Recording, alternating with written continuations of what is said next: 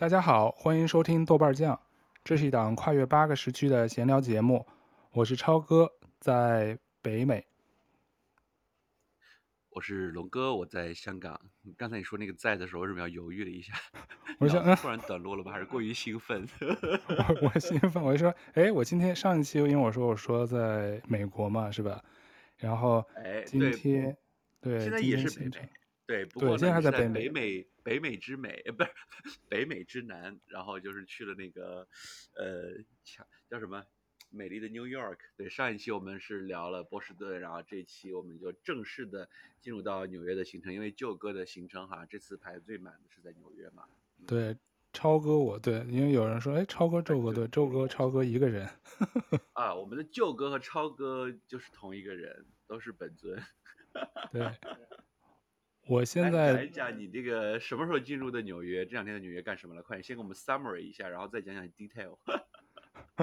我其实已经是这次这个整个这个行程已经接近尾声了。嗯、呃，我其实分两段，其实纽约一共待了，我觉得前后应该有八天，前半段待了三天四天，啊，然后中途就坐火车去了波士顿跟华盛顿特区。然后前两天，上周五又坐火车从 DC 回到了纽约，所以纽约应该占了我这次行程快三分之二的时间，七八天吧。所以目前也是在纽约，从纽约再回加拿大，大概是这样。嗯，我自己今天因为为了这期播客有个总结嘛，刚好我行程结束一般都原来会写一些那个游记的文章给那个航空类的杂志。嗯、呃，我这次就是，哎，我又想了一下，我这次纽约行程有没有什么特点或值得回味的？就是因为去了好多地儿嘛，就是什么打卡的、吃喝玩乐。我自己有个小总结，特别俗的一个总结，就是一二三四。我就先高屋建瓴，现在按龙哥的要求，先开头先有个总结，然后我们最后可以随性聊到哪儿到哪儿，然后有兴趣我们可以再再进一步讨论。我也做了一些小研究。啊，一呢就是。听了一场那个百老汇的音乐会，这人生第一次，终于听了一场音乐会。二是有两场特别的体验，一个就是去了纽约的联合国总部的大厦，然后看 无意间看到了一场这些官僚们在那儿开会，唇枪舌剑，但是手机一堆人在底下，一堆各个国家代表在底下刷手机，在那儿摸鱼，就是 心不在焉在那儿开会的一个场景被我看看到了。还有一个特别体验，就是去了一百多年历史的纽约公共图书馆，在第五大道的这个公共图书馆，就看见他们非常像博物馆的这个室内室内建筑，同时也做了一些这个图书馆的搜索，然后完成了一个小的一个仪式，找了一下。我和龙哥出生生日当天的《纽约时报》头版的 新闻，我们想看看我们出生那天，有蛮有仪式感的，对对对对，然后也体会一把这个通过他们微缩胶卷怎么去搜索找到老报纸的这个扫描扫描档。一会儿我们以后一会儿稍后可以给大家分享一下。三呢是去了去打卡了三个著名的地标，一个是自由女神像，一个是华尔街的这个著名的铜牛，呃，铜牛还是金牛啊？还有就是去了时代广场，四呢就是参观了四个博物馆或者是展览，一个是纽约大都会博物馆，一个是 MoMA 就是现代艺术博物馆，还有布鲁克林的博物馆，最后还参加啊去看了一个村上隆，一个日本著名艺术家村上隆的一个在一个纽约麦德逊 Madison 大道的一个。画廊的一个私人的一个限期展览，所以我的一二三四在纽约是这样，当然还有一些小的一些感受观察，但是大部分都是跟文化相关哎，像我可能就是 去哪海边喝啤酒，去哪喝咖啡，去哪吃个什么汉堡。其实我有好多吃的东西，但是 没有放到这儿。但是就在录今天这期播客的时候，因为我现在是纽约，就是美东时间已经是晚上十点了嘛，呃，刚刚吃了这次行程唯一的一顿。应该是唯二的川菜，正宗的川菜。早起来，这个还没睁开眼，第一条消息就是舅哥在发川菜。我说啊，这什么鬼？我走错群了吗？然后发现，在纽约吃的川菜还蛮正宗的，相当正宗，色香味俱全。我觉得它的这个呃味道、口感，还有这个麻辣程度，包括它的装修硬装，还有服务人员的这个态度，整个就完全是完美复刻了国内的就中高档的这个餐厅的水准。因为可能在这边太太多是在白人的这种餐厅小费文化里头，就是爱答不理的。但是中国人那种热情，海底捞般的热情，我今天就是久违的感受到，所以挺开心的。然后吃一顿久违的这个川菜，嗯，对。然后其实吃了好多，因为纽约这边最出名的是 bagel 嘛，贝果。所以我又发现两家超好吃的 bagel 餐厅，一个在布鲁克林，一个是在曼哈顿那边。但是曼哈顿那个它其实评价更高，但是我个人吃完以后，我觉得 bagel 的那一家，还有一家在布鲁克林的，是性价比更高，而且超好吃。很多年轻人在那儿，它的 cre 那个 cheese 的那个调味儿特别棒，而且价格也也蛮合适的，蛮亲民的。所以吃也有一些小分享，但是。这个我自己总结下来，感觉我就像是个文化人一样，伪文青，就是去了好多文化的地标啊，文化的东西。可能就是叫什么？就是可能就是你年纪大了就喜欢朝朝圣。哎，我还真不是，这跟年纪大小没关系，因为我觉得，因为在加拿大这种，我觉得。算是文化沙漠，北北美总体大部分城市都文化沙漠，就是你喜欢逛个展啊，看个什么展览什么的，真是不如欧洲，没有那么多。我觉得文化多伦多都很少，多伦多可能有一些，但肯定不如纽约大大小小，它就多到你最后一些放在加拿大你都趋之若鹜去的一些艺术展，你可能放在纽约已经有太多了，你可能都已经不是排到你首选了。所以我觉得这跟年龄倒是没关系，没有朝圣。我其实。是一个特别不喜欢去旅游、去打卡、去著名景点去玩的人。我其实好多就是，除非特别特别著名，我可能会去看一下。但是我特别不喜欢去那什么打个，就是像小红书一样，我没有抨击小红书，就是去那儿拍几张特别美的照片。因为我昨天就看那个纽约公共图书馆的一个小红书的一个人分享，就在那里头装逼照相嘛，那些那个小女生们，其中一个人底下评论说：“哎，小姐姐，你的书好像都拿反了。”我是先看到的评论。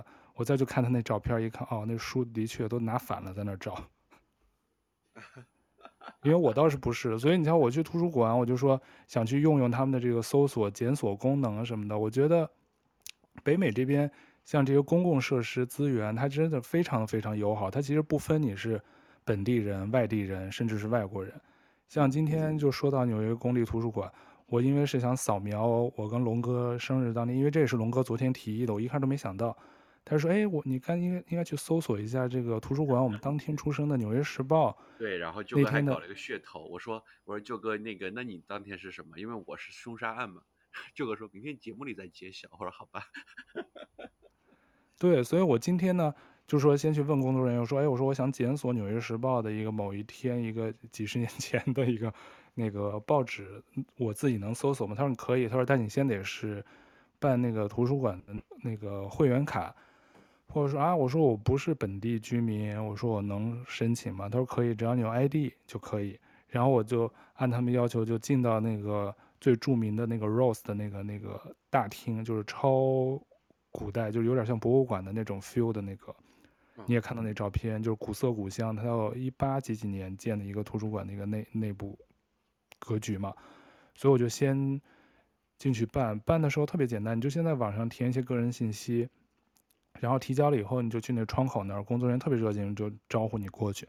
他就看一下你的 ID，你自己所在国家或者是地区的这个 ID，看一下三分钟就给你办好，给你出了一张那个博物馆的卡，就跟当地人的一样，就可以借书啊、借东西，就什么都是一样的，它不分。对，非常方便。他就就是你拿你的随便拿什么证件就行了。对，你的 ID 一定要 photo ID，因为北美比较认带照片的这个 ID，一般驾照就是最好用的。仅次于护照，护照可能都没有，北美可能驾照就是第一重要的一个身份证件吧，就跟国内身份证差不多。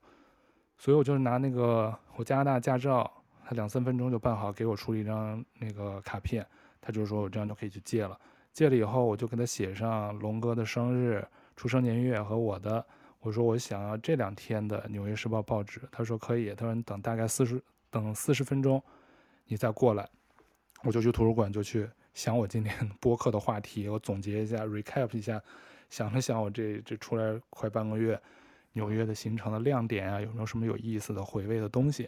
我就在那想，想了以后过来，我看快四十分钟了，我就去窗口那儿，他就说已经准备好了，扫了一下我新办好的那个图书馆的卡，就去后头那个图书馆的那个资料室那儿，给我拿出了两卷这个，他们叫 microfilm，就微型微缩微缩胶卷，是不是？对，就是完。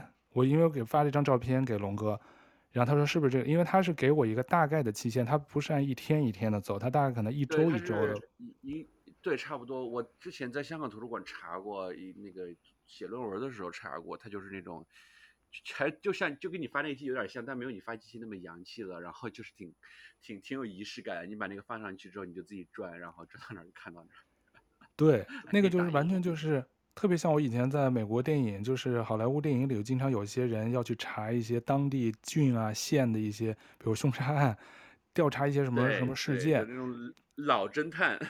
对对对，然后他自己去找当地的县志、当地的报纸，会报一些本地新闻嘛，他就蛛丝马迹从那里头找嘛，就特别像。然后那个，因为我第一次用他那个微缩胶卷的那个设备，我不太会用。它其实是在一个竖版的一个电脑旁边有一个专门的扫描仪，但那不是我们传统的扫描仪，它扫描仪的那个玻璃板是有，但它有几个架子，它要去放那个胶卷，所以它把胶卷要插进去，一个特别特别特别奇怪的一个方式，你卷卷卷卷完了以后呢。电脑上有操作键，就是快进或者后退，然后缩放缩小，是吧？然后它那个你按的那个快进键一直按着不放，它那个右边的那个胶卷的哒哒哒哒哒哒，就跟那个我们老的电影放映厅的那个胶卷的转动的声音一样，就特别快的飞速旋转。然后你手一松，它还有一个一个这个冲力惯性，一下停不下来，你要拿手再摁它。摁完以后，因为龙哥的生日偏月底了嘛，所以他的那个从月。开始的，对，所以我开头就按那个键特别特别快，然后到快到最后，因为它因为《纽约时报》一天它可能好几十版，它扫出来的，所以你就要手动慢慢慢慢拿它来调，调到那一天，它有一些大日期，对，对，微调弄出来，对，微调弄出来以后，然后你再去这个调整啊，它就可以把那那一页给你变成 PDF，然后你可以缩缩缩放，然后发邮件发给自己，然后。你还可以把它放大，看清不清楚。那龙哥，你刚好你出生那天的《纽约时报》当天的大新闻头条新闻是啥？OK，一个教皇的活动，还有一个三个年轻人涉及一桩凶杀案被抓走了。因为我看到，因为我比龙哥的这个更早一些，我看到了两个有趣的一个地方，一个就是我那会儿出版的那个《纽约时报》的报纸是二十 cents，就是两毛钱一份儿。龙哥那会儿已经是三毛钱一份了，涨价了，涨了十分。今天我又特意去看了报摊的，今天的《纽约时报》是三块钱。哦，三三 dollar 是吗？已经三 dollar，对，你就看这这几年的这个几十年的这个通货膨胀的速度，已经就是成百倍了，一百倍。但工资肯定没有涨一百倍，我觉得。三 dollar 那那也。不算太贵，比我想象中便宜。就还好，我觉得就三块钱就这一杯矿泉水的钱吧。嗯，对啊，一杯矿泉水的钱，还不够买一杯咖啡。你想，这份咖啡大概普通咖啡可能四四五美四美金一杯吧，看具体的地方嘛。正常的 latte 啊，你要正常的稍微大点咖啡得五块六块，所以它就是不到一杯咖啡的钱，算是就正常的这个比例。比例。对，因为昨天舅哥晚上给我发了一张那个呃照片儿，然后哦，他在他发了一个视频给我，就是那个超哥说这是第五大道，我就突然就眼睛特别尖，就是我就看到了那个嗯那个纽约时报那个大楼，对吧？他他那个标志啊，对，那个玻璃幕墙上面很大的 New York Times，因为我印象当中我在哪个地方一直在俯瞰，我不知道是不是当时我最后一天订的酒店，然后那个透过窗户是可以看到那个的，还是什么？哦，你这么洋气，住在第五大道上，附近就是隐隐约约能看到远处那个地，那个《纽约时报》那个地方，啊，因为因为还或者就是要不就是我印象中就是那个那个叫什么来着？咱们咱们咱们中国有一家媒体，他的办公室在那个《纽约时报》纽纽约时代广场，然后从那儿是不是也可以俯瞰到？我记记不清楚了啊。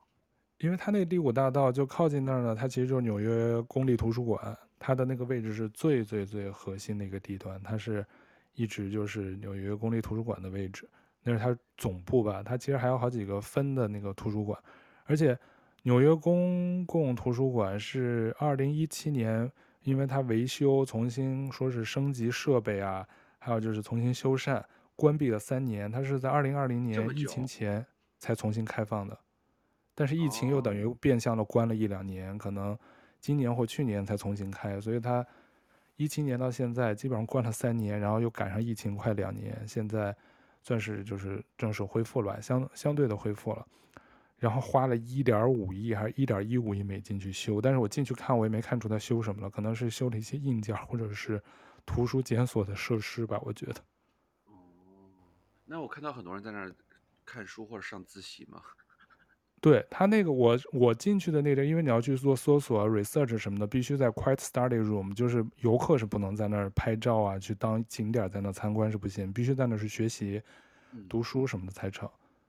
所以那些好多人都是在学生啊，或者就是在那儿利用利用图书馆做一些自己的事儿的人，所以没有游客在里头，就是一个正常的图书馆，只是它的那个特别像在博物馆里头学习。我当时身在其中，就是又舒服，因为它那个房子是老老的那个建筑嘛，冬暖夏凉，特别凉快，然后层高又那么高，又特别宽阔，又是一个安静学习区，所以特别安静，只有偶尔有人可能检索报纸或自己的资料，能听到那卷轴的那个微缩。胶卷的那个声，咔嗒嗒咔嗒嗒的声，剩下那个图书馆就很安静。你没有拿本书坐下来欣赏一下，还是读了读那一份《纽约时报》？你的头条是啥？快点说，还没揭秘呢。哦，我的头条是这个卡特卡特政府宣布要裁减那个驻韩国的驻韩部队的这个人数，在我出生那年要减少三分之二。那你这个比较。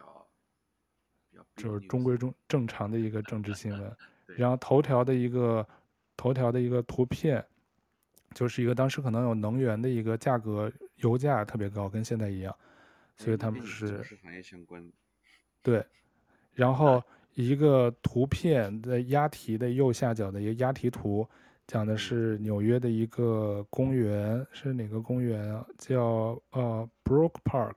布鲁克公园的一个在 Newark 那那边就靠近 New Jersey 了，那个公园的那个樱花已经盛开了。因为我的生日四月份嘛，所以他就说樱花已经盛开了，是一个，当时因为是黑白的也看不出来，但是我看到一片樱花，还有两个行人正在樱花树下行走，这是他的一个图片。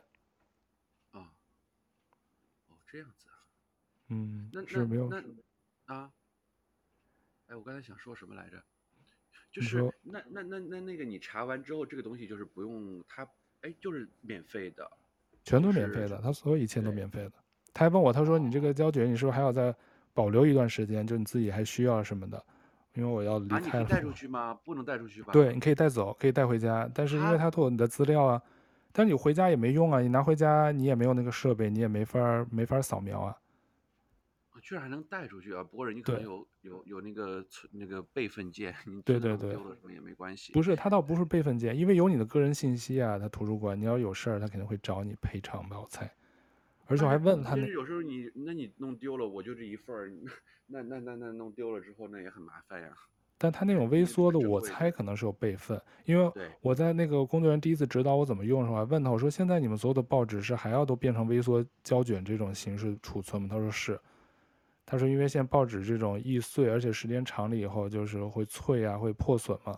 他们还是觉得用微缩 胶卷这种 很古老的这种方式，所以他们还是大概一周多会全都扫描一次。所以你说得有海量的，因为我们都还没有说那么久远。他那个《纽约时报》可是一八几几年就有了吧？这都有二百多年的档案了。所以我挺好奇，好像是对啊，好像这边。”不让你带出去，我当时用的就是小心翼翼的，生怕把它弄坏。对他那个胶卷，所以我是这个，我就是说最特别的体验，因为今天刚刚发生嘛，所以我印象特别深。我也是真的第一次，我在北美生活那么多年，我在图书馆借书什么的，从来没有说去去查看这种资料，因为没有写过这种论文嘛，也可能不没有这种实际需要。今天这个，我觉得龙哥给我的提醒，我觉得非常好，让我今天去图书馆好像有一个任务要办。我今天一起床我说，哎，我今天去图书馆不是就去。去看一看，瞄一瞄，说有件事正事要办。节目一样，让你旅游得有一个就是打卡的任务，然后你对，所以感谢龙哥给我提了这个醒儿，让我去做了这么一件以前没做过事，还非常好玩。然后你自己可以把那 PDF 也自己打印，可以。对，我其实后边还有几篇没有看，我回头好好看看。我发现，哎，居然是 PDF 哎，就是你你把那个鼠标放上去了之后，其实你可以复制那个文字的。我就想说，对对对，它这个功能真的是还是蛮蛮贴心的，就不是一张那个 GPE 图片。而且我知道《纽约时报》的官网，它的那个《New York Times》的 Store，它官网上是有一个业务的，就是可以把你出生当天的这个报纸头版，就我今天发给你的 PDF。它是可以变成拼图游戏的 puzzles，它把它就是给你把那个变成那个 puzzles，你自己去拼，哦，然后就变成了一个小纪念品，可以摆出来放到玻璃框里呢，就就搁在那，好多人可能当生日礼物送给朋友什么的。哦，这个蛮可爱的。对，那个好像是一百多美金吧，好像它好像是按是三千个还是几千个，有大一点的，就就是 puzzle 的那个图图的多跟少价格不太一样。哦，我以为是在网上的。你说这是现实生活中，就是你可以下载，就是拼图游戏嘛？你知道那拼图游戏吧？啊、就把几千块、啊、几百块拼拼出来，他就把你做成那个拼出来，就是那个报纸的那个头版。哦，可以当生日礼物送人的。纽约，我其实没有想到一个东西，但是刚才你一说，我他妈脑海中一瞬间冒出了一个老友记。对，因为我知道有人去。那个是不是有个老友记的咖啡馆？对，但是我没去，因为我不是老友记的粉。我知道他有一个拍那个图，拍他那个咖啡厅的那个一个，我不知道是原型呢，还是说在那儿拍的，我不知道。我知道有朋友之前来纽约是去那儿打卡。只是一个咖啡馆，但是他好像那个剧真正拍好像不是在纽约，好像是他应该是在棚里拍的。里头，对对，就是一个可能是它的原型吧，我觉得是那个那个咖啡馆的原型。嗯那你们除了这个纽约图书馆，然后那个 MoMA，哎，我当时好像也没有去 MoMA 哎。对，MoMA 其实我最早去的时候是在东京，有一年去旅游的时候，它有个 MoMA 的那个那个商店，我在那儿，对，我在那儿，因为他们的那个工业设计的那些东西都特别特别好看嘛，颜色也好看，它的那个设计的各种家居的那些东西摆件，我觉得特别好。当时买了一个。音响，一个小的一个 MP3 的一个啊，就蓝牙音响啊，然后就是有的时候夏天出去野营 picnic 的时候就会带着，然后放音乐，躺在草地上，然后吃着东西，就拿那个蓝牙小音响。那是我在当时东京的 MoMA 买的，但是因为它没有博物馆嘛，当时就听说哦 MoMA 那个现代艺术博物馆非常好看什么的，所以我说那这次来纽约我一定要去打卡嘛，所以。这次我其实来纽约逛了博物馆，确实博物馆就三个，外加那个画廊展览。MoMA 其实现代艺术博物馆，它其实一共三层，我大概花了半天多的时间。它有照片呀、啊，还有一些雕塑、图片都有。啊，刚才我手机弹出一个消息啊，今天是国际博物馆日哎。对，今年博国际博物馆日的主题是 The The Power of Museum 吧，好像是博物馆的力量。哦、oh，museum，对，所以我当时，哎，博物馆到底给我什么力量？我，我感觉其实特别累，因为我昨天是去的那个 The Met，就是大都会博物馆，然后 MoMA 呢是我来纽约的安排的第一个那个行程去的博物馆，因为待会儿那个也不是朝圣，就是跟去啊，就就就跟去见名人一样，然后进去他的那个博物馆的那个外形设计啊，都肯定很棒。最有印象的就是莫奈的几幅那个睡莲的那个原原著的那个画。还有几幅梵高的画，但其实因为我当时原来在荷兰的那个梵高博物馆专门看过梵高的好多画，他有两层全是梵高自己的画作，但可能有些早期的画作，他知名的几个画作都在世界不同的那个几个大的博物馆收藏了嘛，所以梵高的有几幅，他的那个星空是在 MoMA 有。梵高的星空，对，那幅就是因为他，我觉得。我觉得他，我觉得国外的那个几个博物馆最最有趣的就是它除了少部分展品，它可能有玻璃框啊什么的，像 MoMA 的东西几乎是没有任何遮挡，就是你已经可以靠得很，当然它有工作人员，一般也不会有靠那么近的，但你就很近距离的跟它在一起。我记得当时在那个卢浮宫的那个蒙娜丽莎，因为它太出名了，所以它是中间间隔了个。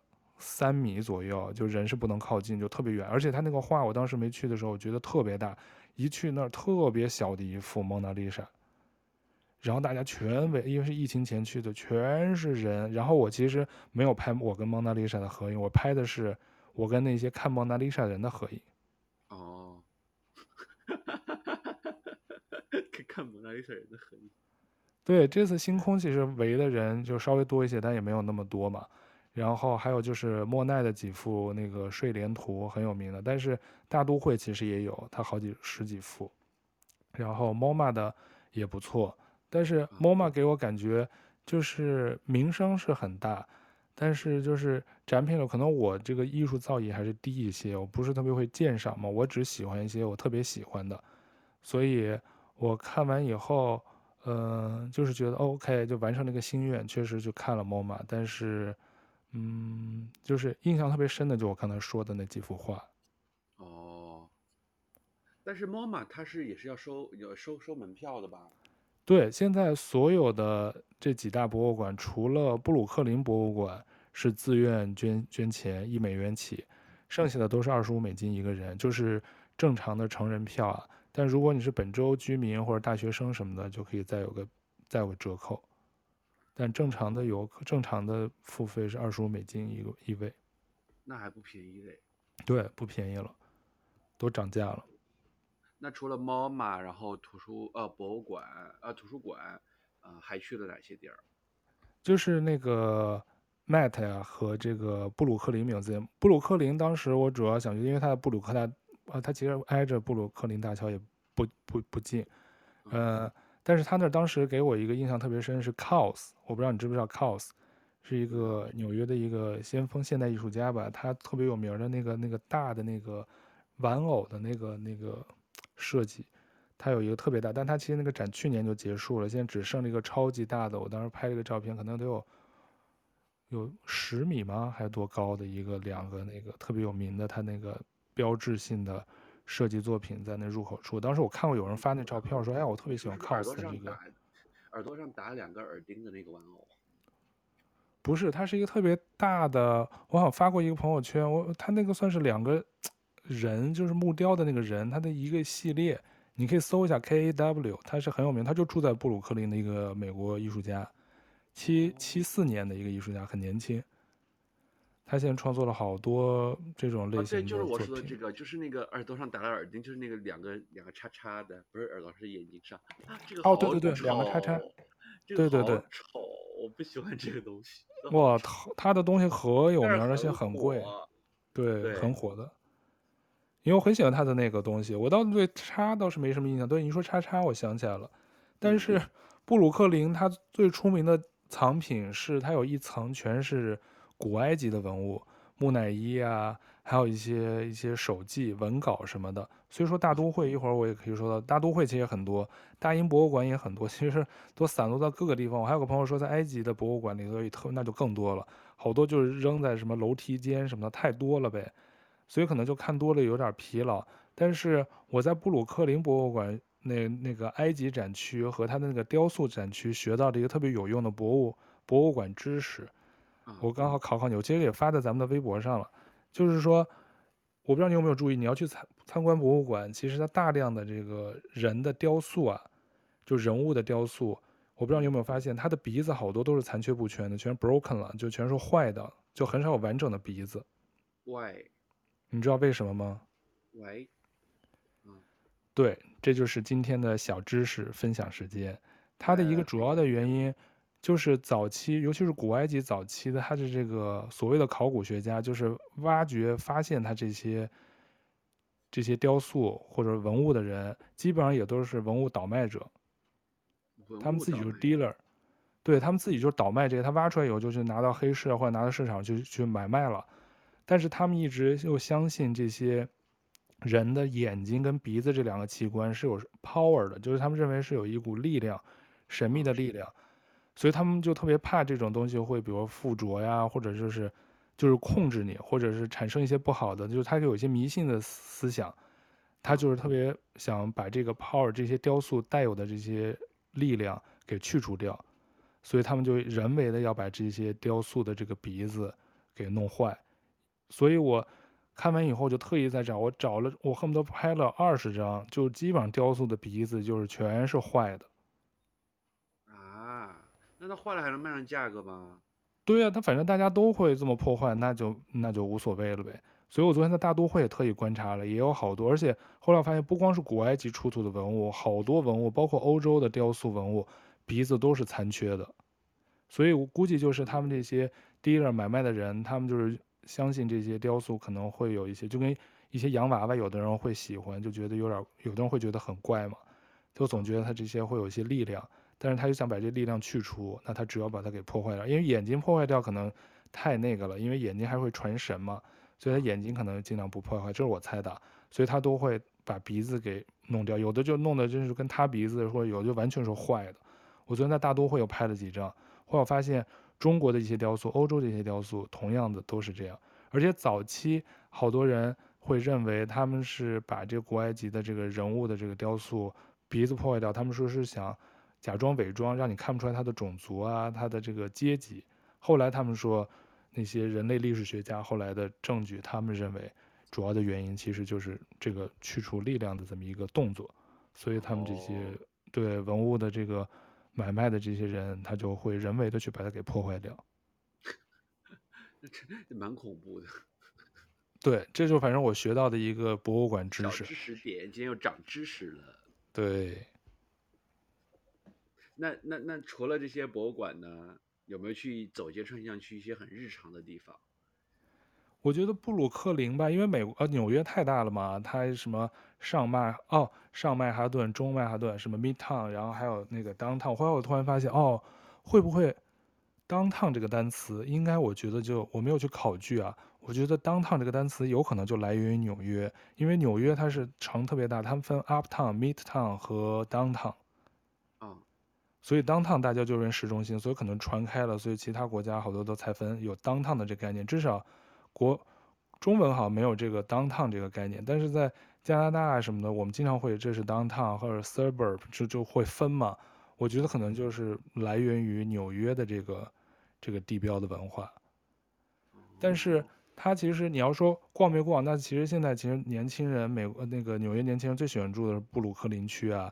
所以 Brooklyn 真的有好多就是那种特别小资、特别文艺的那种 SOHO 区啊，还有一些饮食区，就是年轻人会就喜欢住在那儿。然后它也有好多特别适合年轻人的这些餐厅啊，还有一些小的酒吧呀，就是真是好多都是底商，就所谓我们说底商一层的这个，它就就改装成这个，也不一定大，但就是大家那些年轻人遛着狗就去买杯咖啡，买个 bagel。然后就就走了，或者什么的，在那儿晒晒太阳，我就还特别喜欢这种这种氛围。说到那个 bagel，咱们上一集是讨论 bagel 了吗？还是什么？还是没有？私下里讨论的。可能私下吧，因为我在纽约的前半段吃了一个，就是所谓的当地就是的评价特高的，叫 ST。我好像当时说过，哎呀，East East Bagel。当时是在市中心的一个就是大排长龙的一个店，然后关键也不便宜。我当时不是说有的十几块、十几美金一个 bagel，都算是比较贵的了。啊，然后当时因为是一个 bagel 要十几美金，对啊，十五六吧。你如果是三文鱼的，因为不是你想的那种，就是一个 bagel，对对对，对对对，它要加很多东西，跟三明治一样，就类似于 sandwich 啊什么的，它要加。我们这边叫，比如说 everything bagel 啊，它可能里头还有 BLT，它要加什么蔬菜，加不同的 protein，加不同的肉啊，鸡肉啊什么的，各式各样的，他们就就五花八门几十种吧，你可以加各种东西。最简单的可能就是那个 cream 的那种，就是就是抹一点那个酱，然后给你 toast 烤一下，那种就最便宜的，那可能就三四块钱，四五块钱。就是那种普通的 bagel，咖啡店有时候也可以卖，但它这种专门的 bagel 店，它就做的就五花八门，确实是口感好很多。它那 bagel 应该也不是那种量产，就就是定做的，所以它有味道啊什么，就分好多种，有鸡蛋的，有什么黑的一种什么米做的，还有全麦。就是我光看它那个 bagel 的颜色五颜六色，可能就是十多种品种的吧。哦，因为 bagel 是纽约一个很有名的一个，从纽约。延展开，反正在美国就很呃，北美很 popular，人家加拿大也好多人都吃 bagel 啊什么的早餐，所以它已经就是就是至少在北美吧，我觉得就是一个常见的一个早餐的一个文化的一个代表。但是它其实起源就是来自于纽约。哦，那除了这个嘞，然后，呃、感觉你就跟采访似的。你你不是当时也来过纽约吗？你当时来纽约是？思路再想想，纽约还有什么逛的？我哦，对，你不是说你要骑自行车吗？对啊，我在纽约前吧，我这次后半段还真没骑哎，最后没有骑 City Bike。你不是说你不是说重点一定要提到这个什么中央公园骑自行车这一段吗？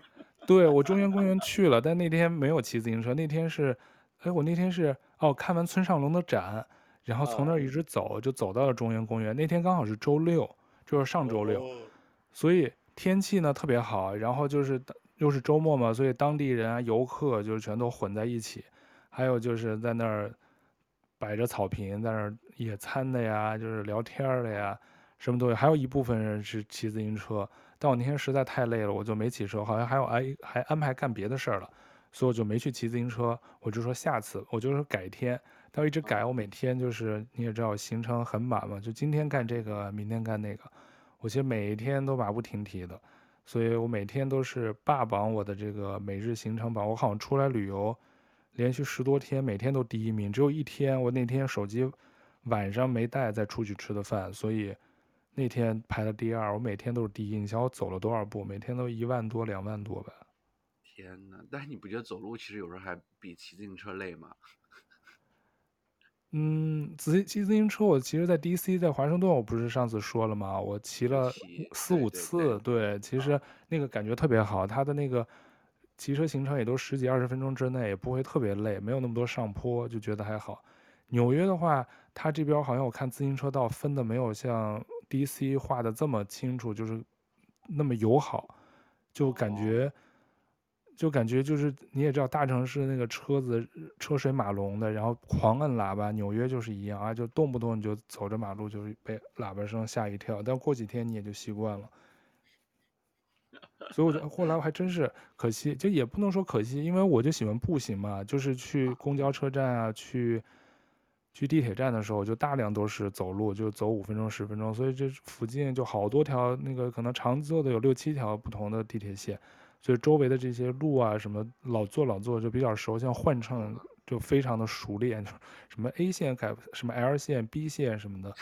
我觉得现在的是我当时最大的遗憾，就是没有好好的体验一下公共交通。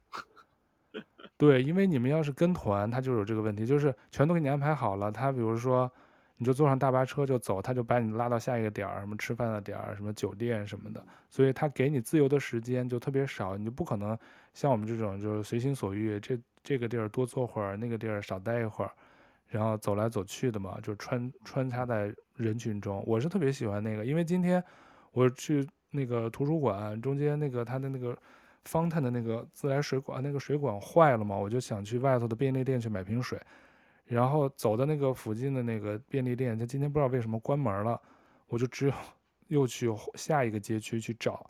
找的时候其实是十二点多，赶上他们今天周二本来就是就是上班族写字楼的人们就出来吃午饭的时候嘛，所以你就看的全是都市丽人们啊，什么就在那儿排队买快餐啊。说到都都市丽人了，我想起来专门去华尔街，导游带我们去华尔街看了，但是感觉没有想中那么大，感觉就是一条小街。对。华尔街其实，你知道华尔街的由来是什么吗？不知道。你知道，就出来玩嘛，有的时候就是，对，他其实，他其实早期他那个应该就是一个叫 Wall Street 嘛，是不是？它其实就是原来那就是一个有一个有一个墙，它其实是曼哈顿，它其实在曼哈顿南部嘛，就最靠曼哈顿最南部了。它其实就像你说的，特别小，其实很窄，那个。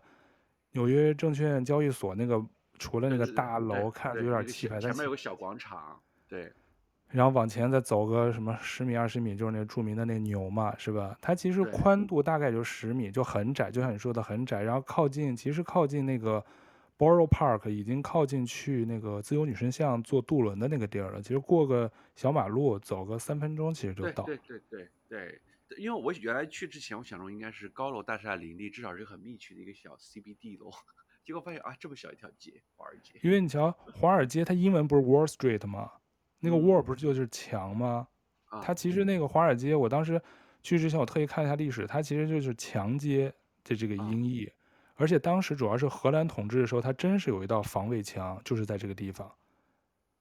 那为什么这边会变成一个金融聚居区的呢？因为它这个英国人把这个荷兰人赶走以后，殖民以后吧，拆墙。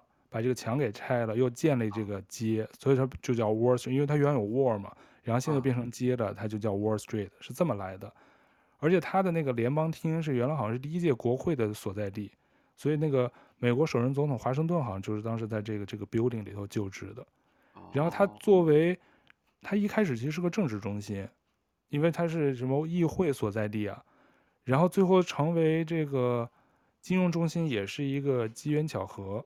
然后慢慢慢慢，它就是，因为它很早两边就已经好多楼了，所以就像这个峡谷，就类似于我当时抬头看就有点像一线天，就是它是街其实特别窄，是不是？然后抬头两边全是一些高楼，而且它，嗯，就是工业革命初期的时候，它那块就已经好多楼了，所以它就是慢慢慢慢把那就变成了这个，就类似于就金融中心了。金融中心，我们对我们我们。我们超哥还在那个牛那儿拍了一张很不雅照，是搞笑照片。对，因为我的朋友其实他十年前去的时候，那块都没有栅栏，就没有人，就是你随便在那儿拍照。现在可能稍微有点游客了吧？他不是旁边弄个栅栏，大家就有序的自觉在那儿排队去跟那个牛头合影。对，你们所有人都跟那个牛拍照，都不跟那个小姑娘合影。对，小姑娘，我一开始经过那个小姑娘了，就对着那个呃纽约证券交易所的那个小姑娘嘛，是吧？啊对，因为我的个儿太高了，我没看到大人。我有我看到几个小朋友在那模仿那生气的小姑娘在那照相。来，那你、啊、你是参加过官方导游团的，你给大家介绍一下那个小姑娘的来历是什么？我还真忘了。哇塞，你 你这是白去了。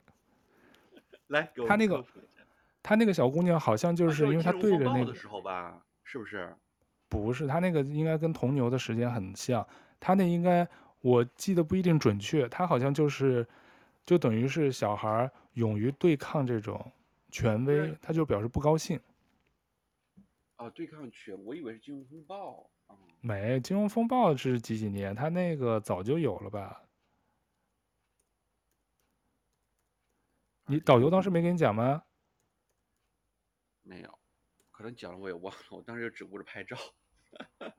对，他好像就叫 Fearless Girl 吧，就是一个，他其实离那个小女孩一开始原来他们离得特别近，他现在那个小女孩的位置给他挪了，挪到这个，他其实就是说，怎么说？因为那个雕塑家，他这个华尔街公牛是三十年前创作的，啊，然后这个叉腰的这个呢，小女孩叉腰的这雕塑是那个波士顿的一家金融公司。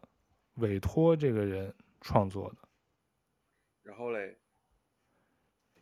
好像我印象，我就怕我说的不对，我现在我得搜一下，我就怕我我就误导大家，这个生气无畏的小女孩是啥来由了？我可以看一下，对，她那个小女孩，我看无畏的小女孩，应该她历史肯定是没有铜牛的这个时间长，她是哦。他是一群人趁着夜色，悄悄将无畏的小女孩树立在华尔街铜牛对面，但现在不在对面了，表示的是，呃，象征女孩的勇气和无畏精神。对，好像没有什么特别多，就是说，对，香港人叫无惧女孩。对，Fearless Girl，但是他现在已经换了位置，不是对着那个铜牛了。哦，我知道了，原来是，说是呼吁大众正视在职场上的性别多元及性别平等。啊，哦，对，可能就是这种平权啊什么跟这些相关。跟金融相关的呢？没有，他其实这个好像这个这个应该时间没有铜牛长是肯定的。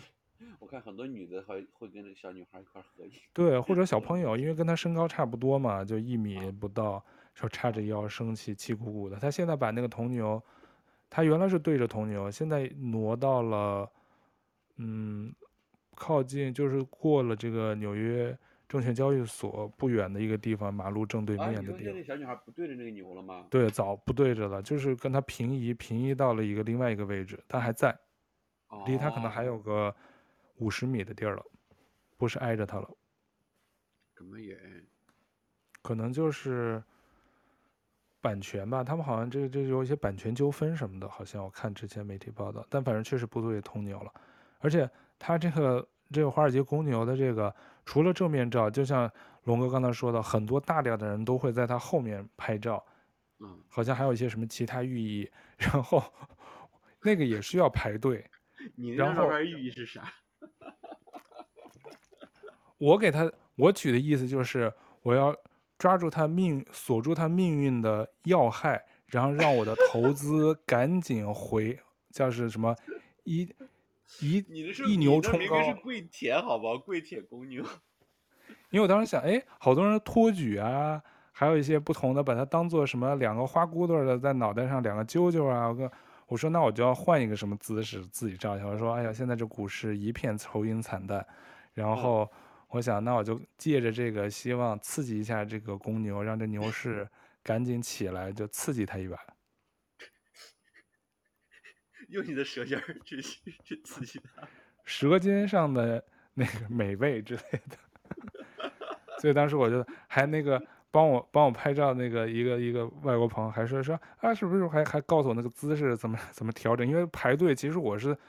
特别不喜欢在什么热门旅游景点照相，当时哎来都来了，而且这个吧多少有点特别的意义，我就给自己我说好好好排个队，而且确实人不需要排太久，可能排个十几十几分钟就能轮到，我就其实挺尴尬的拍的那张照片。笑死，真的就是万众瞩目，就大家排着队都在看着你摆那个很猥琐的姿势。你心里 Japanese 有点有点恶心。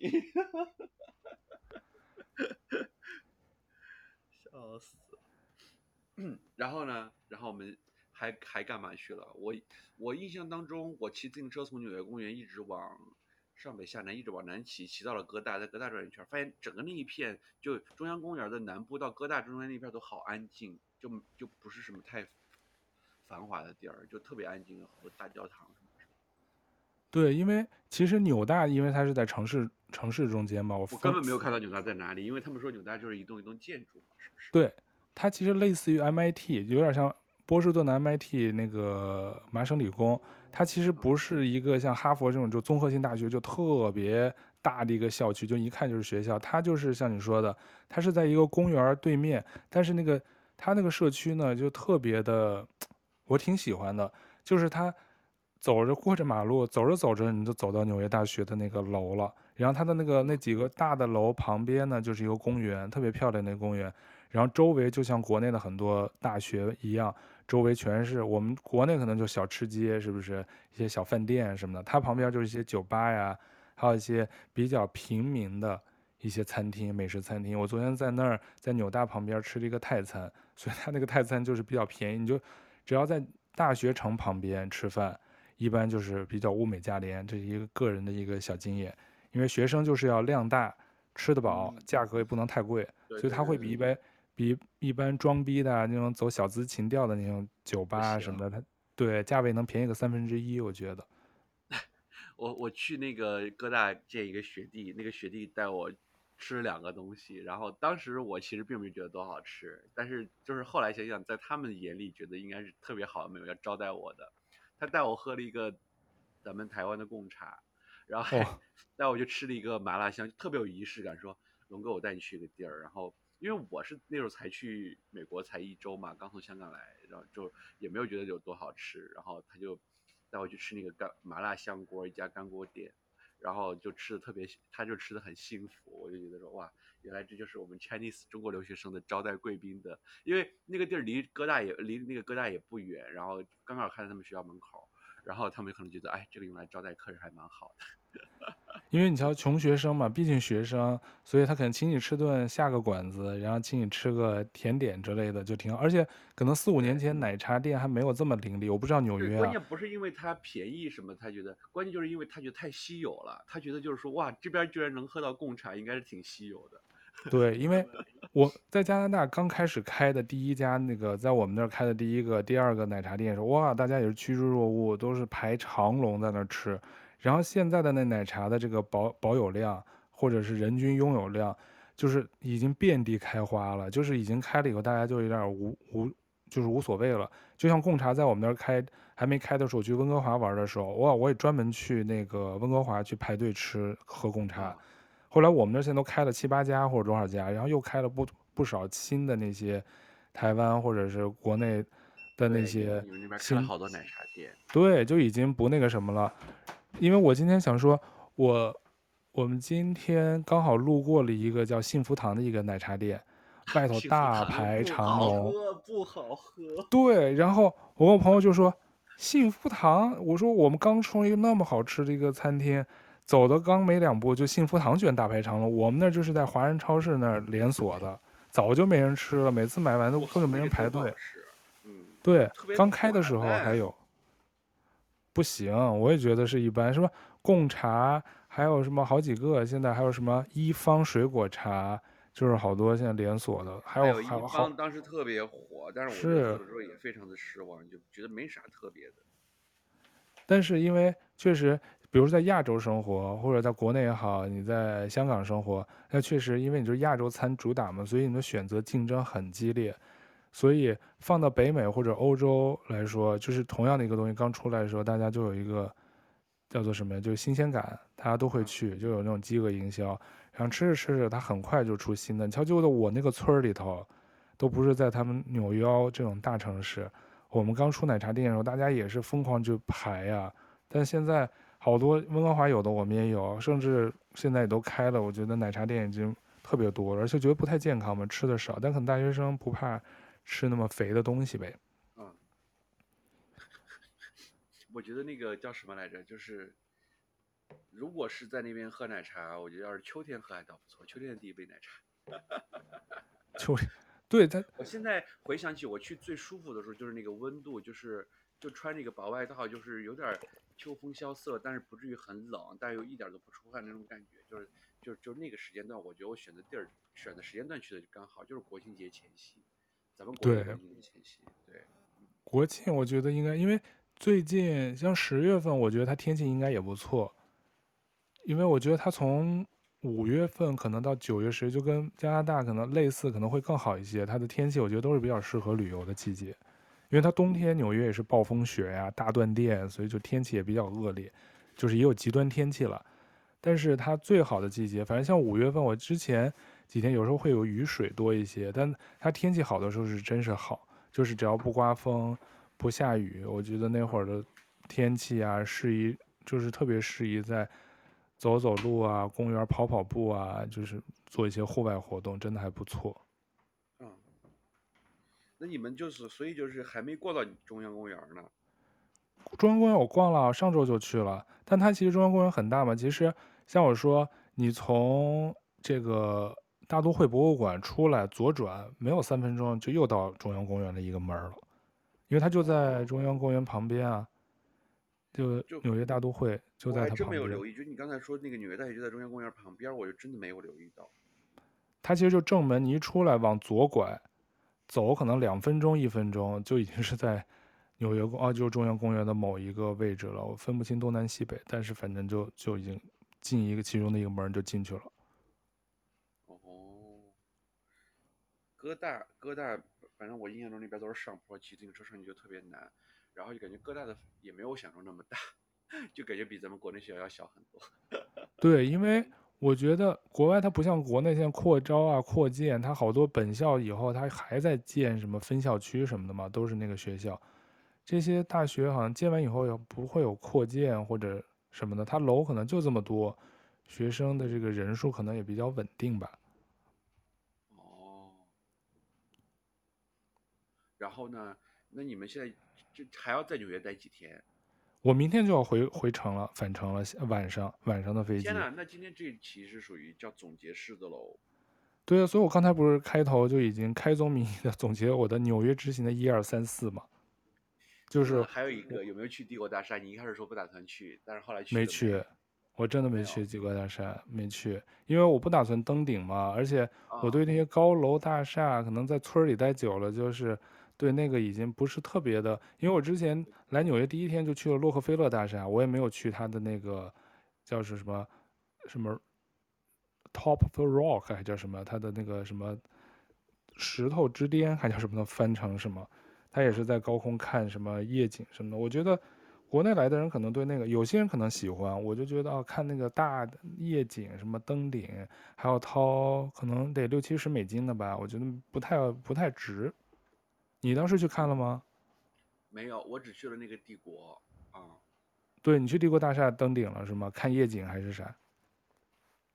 没看夜景，就是白天去的，下着雨，飘着雨，楼顶都没几个人，就我一个人傻了吧唧拿望远镜在那看，啥都看不到。下雨当然看不到，你这要天气好才有效果。对，然后但是我印象中我去费城的时候也登了一个很高的楼，然后但是反倒是那个楼让我觉得感觉比较好。嗯，是什么楼呢？也是费城最高的，好像是，嗯。Who cares？费城最高的楼。但是就能看到整个费城的那个那个构造，嗯，就是那个时候就看得特别清楚。然后记得当时刚好是它有很多万圣节的装扮，我就很奇怪，我十一国庆节去的时候为什么会有很多万圣节的装扮？对啊，万圣节就是十月最后一周啊，是吧？哦，那差不多感恩节之后，十月最后一周的周几我忘了，对，十月底差不多，对的。哦我想想啊，还有哪些记忆点？就是你刚才说完之后，我就我的，我其实一直在你讲刚才讲的时候，我就脑海时不时在放空，就就想想我当时去。其实我怀疑哈，我纽约就根本没怎么转，嗯、我我所体验就是 我就去了一些景点之外，我就没有去什么，包括布鲁克林大桥、什么纽约的唐人街什么，我都没去啊。哦，它其实纽约唐人街，我今天还刚刚经过，因为要坐公交车。纽约它其实法拉盛，它除了 Chinatown 之外，它是分旧法拉盛跟新新呃就老法拉盛跟新法拉盛嘛，它有两个大区，所以他们还纽约人分东村西村，就是华人会这么叫。嗯、呃，我也是逛的比较乱了，但是呃布鲁克林大桥它除了远处就是在纽约这边看，或者是在在另外一头两边都能看嘛，那个布鲁克林大桥，然后你还可以在布鲁克林大桥上走。但我估计走完全程得四十分钟吧，横穿那个大桥，就从纽约的这边走到那边。哦、但是我没有走。我，我看那个布鲁克林大桥，好像是旅行团带我们去看自由女神像，就弄个船，我们在绕自由女神像转了一圈，没上去。然后、哎、好坑爹的。然后那个，然后然后然后就说哦，这个是好像是能看到联合国大楼什么之类的，然后就对转了一圈，拍了张照啊。哎呦。对，因为这就是我为什么一直不太喜欢跟团游，但有时候你没办法，可能是只有这种方式嘛。这就是我喜欢自己自由行，就我好像从来没跟过团，就是不管去哪玩，我全是自助，就是全是自助游所谓的。而且这次像你说的，除了联合国总部大楼，不是去参观了一下吗？然后因为当天刚好那个几个理事会，什么安理会啊，还有那个叫什么？嗯，对，安全理事会还有几个的不同的会，反正那天联合国大会那几个大厅，就是常见我们新闻照片那些，他都没人，所以他哦，所以这个哦，对，可以进去参观的。对他，他的问题就是你不能自由参观，就你要进他那些厅啊什么的，他是有联合国的一个一个工作人员带着你，他就是你提前定好你参加几点的团，那个 tour 大概是一个小时，他到那个点集 合，他统一带你。对，他就带着你一点点，但那个这次带我们的是个德国人，在那个纽约以色列出生的一个德国人，英文也非常好，然后特别有热情，就每一个东西讲的特别细，而且每个厅的典故，包括一些有人问他一些问题，就最新的一些结合时事啊，结些结合一些新闻点的问题，他都全都知道，就哪怕一些特别细的，昨天这个厅刚有过什么一个什么活动，他全都知道，如数家珍，所以就是一个对这个。联合国事业应该特别有 热忱的一个一个年轻人，对，所以参观了一下，但是跟我想的不太一样，可能因为看新闻照片看太多了，一直觉得特别大，但他那些厅毕竟是四几年、五几年建的楼，其实现在看它内饰啊、装修什么的都是很老的，就是已经有点过时了，我觉得。当然，他这个厅包括他那个同传的耳机，我说哇，这就是那些那些人戴的同传耳机，这也太糙了吧？为什么不更新换代一下？然后刚好在这等那个 tour 开始的时候，我们可以自己先自由逛嘛，就不能进他那会议室。刚好有一个会，我不知道他那开什么会，但是一个四号会议室，我就隔着玻璃看，就是我们经常电视里看的，就在那辩论。刚好电视在啊，他们在投影放一个大使或者什么代表，我觉得是让看头看人像是日本人，在那发表视频的演讲，然后底下就各个国家有名牌嘛，你就可以看。我就看日本代表啊，旁边就是约旦啊什么的在，然后底下一堆，因为我那个位置就侧面就跟班主任监考一样，就在猫眼后头看这些学生课堂表现一样，看得一清二楚。我拍了个小视频。那些好多那大使或者代表就在那刷手机、划手机，反正心不在焉，就等着吃吃中午饭呢。我觉得，就我就说，联合国真是一个超没效率的一个地方，就是开会车轮转。我就觉得他们可能听了一天，各个人在那发言，听到最后估计也就就走神了。我觉得就已经很累了啊。但因为他，对，但他因为联合国最有名的是他那个那些各个国家。代表国送给这个联合国在不同时期的这些代那个礼物嘛，所谓的有的是送的这个，有的送的这个厅的建筑，有的送的是雕塑。反正最有名的当时我不知道你有没有印象，一个就是卷起来弯曲的那个手枪。哦，我知道啊，对，那个是奥地利送给联合国的一个礼物，就是反战嘛。但他们这个枪的原型，我听那解说说，它是根据 Beatles 披头披头士原来有首歌。而且也是当时刺杀刺杀这个列侬的时候的那把枪的原型改改造的，就以那原型为模板，所以他一进那个安检区，最有名的就放的那个被那个弯曲的扭枪，左边呃手枪，左边是一个那个破裂的地球，那个是意大利政府送的，就讲如果人类不保护环境，不爱护自己的家园，最后地球就毁灭玩完。所以它就地球里头套了一个破碎的地球，所以那好像是两个是很有名的一个两个雕塑。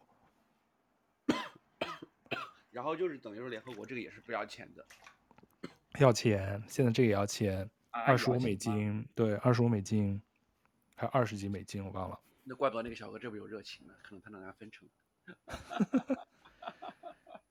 但现在因为疫情以后嘛，就没那么多人，就是那个我们那个团好像我就那个小的 tour。一共才七个人，但是同时我看了好几个 tour 在进行，但是也都没有那么乌泱乌泱的人，就人都很少。你得先去联合国总部对面的一个访客中心要去 check in，照个大头贴，然后贴在那儿再进再进到联合国总部里头。但是我们只能进他的会议厅，就是那些电视里经常看到那些开会的地儿。它真正像火柴楼大小的那个联合国大楼的那个标志的，在哈森河旁边的那个，那个是他们工作人员办公的地儿。是外人是不能去的，所以我们能参观的其实是它旁边侧翼的这些所有的会议室、安理会啊，就所有他们开会的会议室，其实相当于会议大厅吧。哦，对。那然后呢，就等于说是呃叫什么来着？就是纽约是最后呃纽等于今天最后一站，你们今天晚上十点，然后明天就是最后的。哎，明天还有活动吗？没有了吧？明天就是闲散的晃一晃啊什么的。就是城市里晃晃，吃吃东西，喝喝咖啡，其实很快的，这时间过得特别快。今天其实感觉也没干啥，吃了个 bagel，去趟图书馆，吃了个饭，然后东晃晃西晃晃。哦，我今天还去了那个，但是那个不是知名行程。有的如果是军事爱好者，如果来纽约，建议可以去参观世界上唯一一个你能参观的退役航空母舰，叫无畏者号。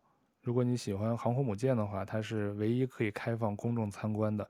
你可以上那个。哦、圈那个吗？还是发对对对，那个对对 Intrepid，那是一个退役的航空母舰，你可以在那上头去参观，然后看那些起落的啊，它没有起落的，它平台上甲板上排放了好多飞机啊、战斗机，然后它那个航空母舰是你可以人去看的，因为大部分航空母舰你是不可能，因为首先拥有航空母舰国家就不多，然后你有的。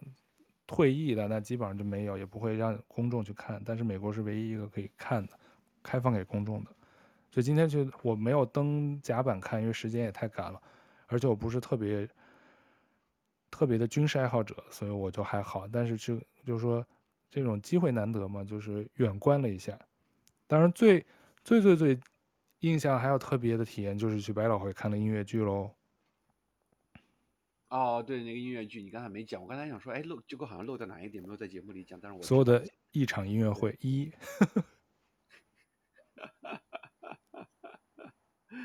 所以就是叫什么？那个你觉得整个包括音乐会在内，所有这些行程里边，你觉得哪个让你印象最深刻？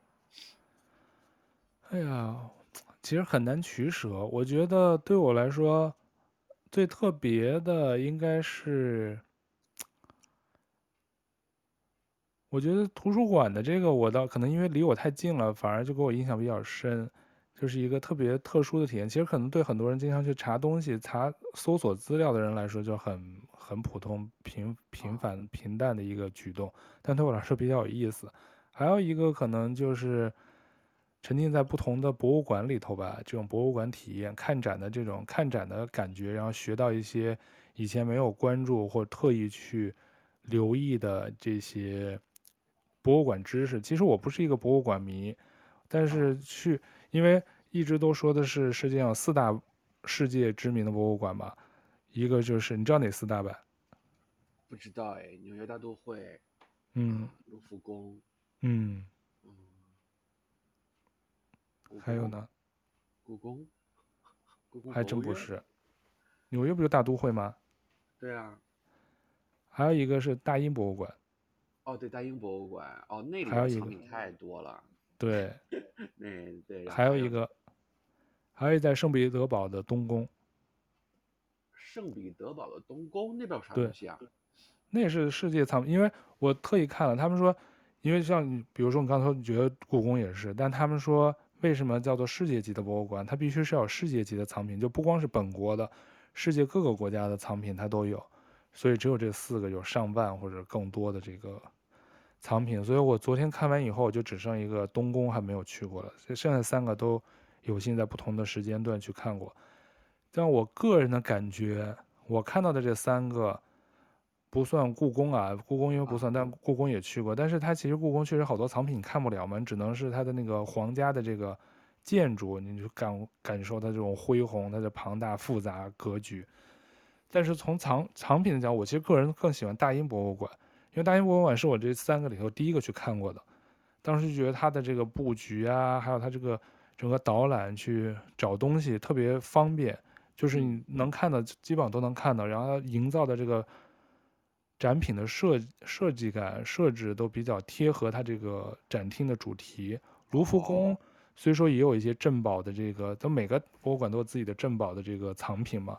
卢浮宫的镇宝藏品确实有什么雕塑啊，还有蒙娜丽莎雕像。但是，我个人一个小的原因就是，我反正疫情前那一年，我忘了一几年去的，一六一七年，当时他的问题就是他的语音导览里头好像是没有中文解说的，就你不能租他中文的导览。为啥？可是大英博物馆什么都，所以我当时我记得我好像之后好像还写了封投诉信，我就说你一个世界级博物馆，中国中文语言这么。这么多人口，而且又特别大的，当时一个很大的一个游客的一个参观的来源地，居然它好像只有英语，还有日语，好像都有日语，都没有中文。我当时特别气愤，因为我觉得这种东西吧，英文再好，但肯定不如母语的解说呀，或者更贴近，尤其是官方的导览，所以比你看那些野的 APP 的那些会效果好一些嘛。我当时特别想做，当时居然没有，我记得好像就是没有中文，还是说我记错？反正有一个跟中文相关的是没有的。所以我对卢浮宫就是就还好，而且他们大量的这个欧洲，欧洲的画作，我对画吧不就看多就审美疲劳了，就太多上万上千幅画，你看多了以后是不是就审美疲劳，就已经分不出来好坏了？除非就是某一个画特别有意思，你想去听听它背后的故事什么的。然后这次的 MAT 这个这个大都会呢，它的问题我觉得可能也是跟疫情以后它重新开放以后就是没有完全准备好。还有一，它可能有疫情的这个卫生考量，它是现在是停止租借这个语音导览，所以你只能通过它的这个网页去搜它的语音导览，而且只有英文的。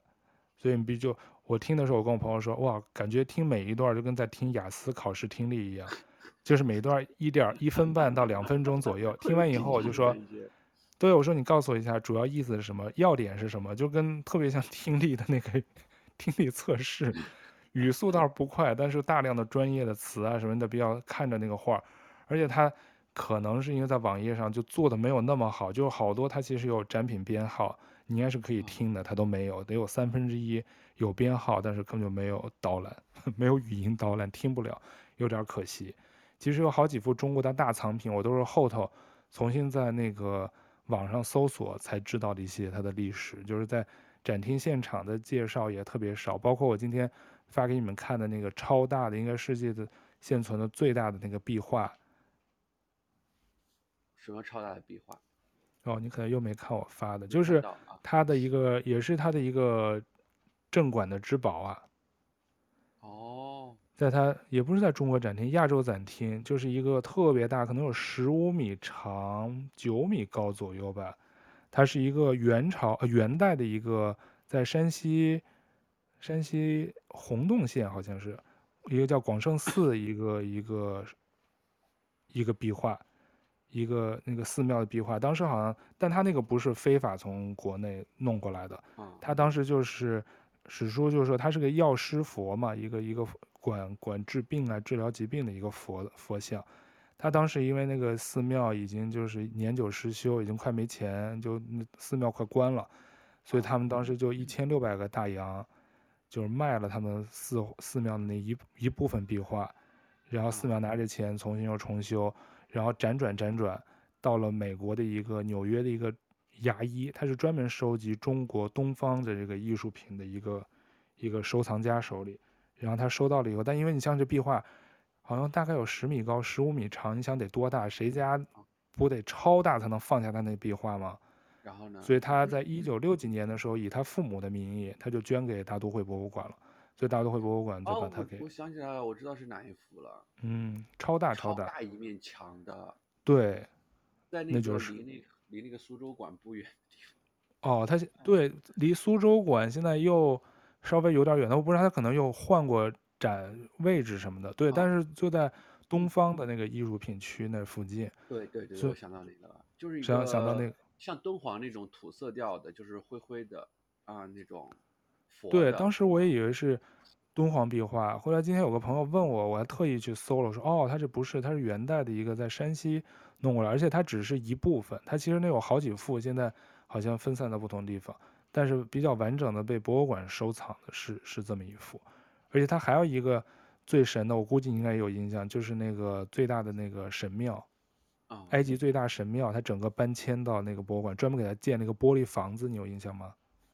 有有有有有有啊，对，那也应该是他们的一个一个镇馆的一个藏品吧。藏品对啊，我觉得他那个好像震里边最震撼我的，我想想里边最震撼我的，对你时至今日还能记着的是哪个？还是那个古希腊那一趴啊？古希腊还是埃及？希腊希腊，希腊的哪个是雕塑还是什么？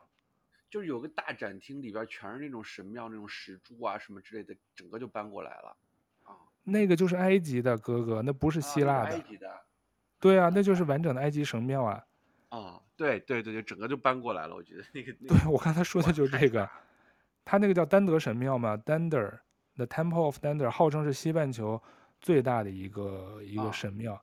它好像主要是一九六几年，就埃及政府因为要修一个水坝。然后尼罗河的水位就会上升，把这个神庙会盖了，就给掩掩盖，就跟修三峡一样。所以他们出于那个文物保护的目的呢，就把这个埃及政府就提出把这神庙作为礼物直接送给美国。所以他们六五年的时候，埃及就把这个八百多重的这个石头神庙切割成每块好像六点多吨的石块，就用船运到美国的。对，所以它完美复刻。然后好像是。这个展厅就为了放下这个神庙，一九就是七十年代重新给它建的，就扩建专门为了放着它。然后它现在不是除了这神庙旁边还有一些水啊，然后也特别好的一个休息区，好多游客就在这个特别宽敞玻璃房里头，就顺便就坐着休息。最后我就觉得这个展厅是我印象中最大的一个展厅。对，它应该是很大，因为它这也应该是可能是大英哦这个。他们应该很有名的一个一个展厅了，嗯，因为它又是玻璃的嘛，然后你坐在外头休息就是中央公园，所以你就隔着玻璃房也能看到外头的色调，也很漂亮。对，我当时是在那儿留的时间最久的了，然后咱们苏州那个馆也不错，但苏州馆毕竟还是小，就那个对。对啊，我当时看到苏州馆，我就说可能对老外来说很新奇，因为它基本上一个缩微缩景观嘛。然后把他的前厅、课堂、书法什么都给弄，都老外来说肯定是特别不同的一个身临其境体验，尤其没去过亚洲、没去过苏州园林的，但对中国人来说就是说，OK，就是是挺好，你搬到博物馆，完全这么一个那么大空间，就是复刻了一个一个一个角落什么的，觉得还跟那介绍那些山水啊什么，我觉得也也还挺有意思的，至少也是宣传一下中国的这个。苏州园林的园林建筑吧，而且你原来又在苏州待过，可能对你来说就没什么触动了。但这么想想，这个大都会博物馆还真的超大，感觉。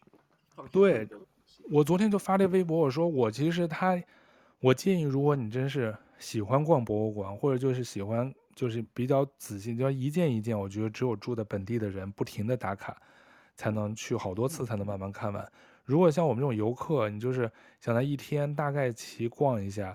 就一定最好是他的周末，他现在是周五、周六早上十点到晚上九点闭馆，但平时的几天周三是不开门闭馆，然后剩下的几天就是平时周日到周四，他全是十点到五点就关，就比上班的时间还短。所以我昨天去的时候比较晚，我都十一点半才去，一直到五点要被他们轰走了，就大家才往外走。我那会儿都是走马观花，我就我认真看的也就一半的展品。剩下就赶紧赶紧去打卡去瞄了一下，都来不及特别仔细看，因为它有一些什么古代武士和盔甲的这个展厅，还有一些什么乐器跟相应的画的展厅，然后还有一些就是所谓的那个古希腊建筑啊，还有什么雕塑，有些我就走马观花看，因为之前的欧洲不是也看过一些类似的嘛，所以也就没有太仔细看，但确实也是时间不够，而且他们。可能我因为之前我还跟我朋友说说，哎，我说万一有人偷偷的晚上不走，留在这博物馆会是什么样呢？晚上自己一个人慢慢的欣赏这些，尤其去一层去那个埃及的那个木乃伊的 展区去看，会不会有些神奇的东西看到？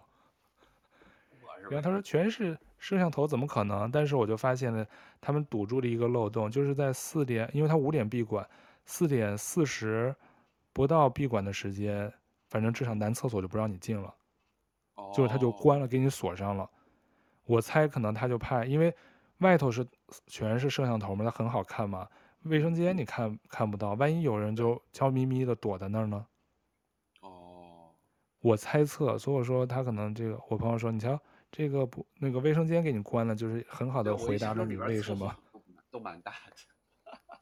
对啊，然后。然后就憋着呀，我就憋着，我因为一直在那儿顾着看嘛，我在整个是就上了一次厕所，上了一次卫生间，就没有再上，所以在五点的时候我就特别匆忙，还有几个展品我按照《纽约时报》的一个推荐，我想去几个展厅，还想再去看一些以前没看过的，特别就特别匆忙，反正简单看了看，但是绘画那部分可能当时花的时间太长，看的太多，其实没必要，因为这个绘画其实卢浮宫也有好多，看多了以后。可能你真是不是特别懂这种的呢，或者你除非有特别喜欢的画家，对，或者你就得听那个解说导览，因为但他导览又不是每幅画都介绍，他介绍一些特别的有意思的，我当时听每个又得两三分钟，你想其实挺花时间，所以真的喜欢逛的话，就建议一种就一早你就一开门你就去，然后一直可以逛到晚上关门，或者就是利用周末，他周末能延长到九点关门，就多四个小时，就多好多时间。我就应该带点吃，带点喝，在里边待一天。对啊，他他的那个，他把那个 lounge，他把这个他的咖啡厅什么修的都跟飞机的那个航空楼的那个 lounge 的那个休息区一样，弄得特别修，特别的 fancy，特别的特别的舒服，然后柔和的灯光，不像一般的那个咖啡厅的那个 吃饭的地儿，吃快餐、吃披萨的地儿，他弄的就比较比较舒适。咱俩咱俩来个大都会之旅。对，大都会其实真是有机会，还是可以就仔细再逛一逛，对就是有机会。就是真的是挑三拣四的看，因为真的没时间。就是对，啊、嗯，或者就做做攻略，就是你先看它镇馆之宝有哪些你喜欢的雕塑、绘画，还是什么实物木乃伊。因为木乃伊也是看多了，好多展馆其实都有，但是你得看有没有什么特别的，然后那些什么法老的故事啊什么的去看看。哎呀，那你们这个一趟纽约之旅，整个美国之行也差不多有两周，也有两周吧？对，十三天，蛮快的。你那天跟我说去的时候，我还说，哎，天哪，这都这这个这个这一晃五月都十几号，五月十八号了都。是啊，我我都过得有点日月颠倒了，日夜颠倒，我就偶尔还会手机查一下公司邮件，我说啊，反正回去都有一百多封邮件要慢慢处理，反正当我至少看到了哪些信，哪些，因为我回到加拿大周三晚上嘛，然后我也没再调休，我就周四就直接上班，我一般就为了省省时间，而且刚好这周可以在家办公，所以说周四周五就在家办公，因为也没什么时差，只有两个小时时差。跟你聊完，你知道我最大的感触是什么？嗯，对对对，你说说你的，我今天说太多了。我想吃你发的那个水煮牛肉，那是水煮肉片儿。好想吃，因为这是一家真的，我不知道他背后老板是谁，我觉得应该是一个四川人，啊、或者是懂四川文化的这么一个人，所以他做的那个水煮牛肉，我们特意说，我们说我们四川四川人，啊、你就给我们多放麻，多放辣，多放辣，所以做出来那个水煮肉够你们麻和辣吗？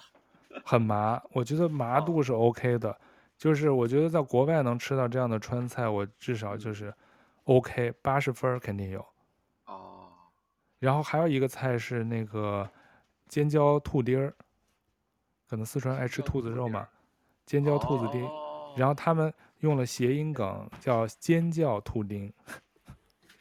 我决定了，我等一下，我我我不是跟你聊完，我要那个中午先去剪个头发嘛。我决定了，等我剪完头发，我就先在中环那边找一家川菜馆，我得解解馋。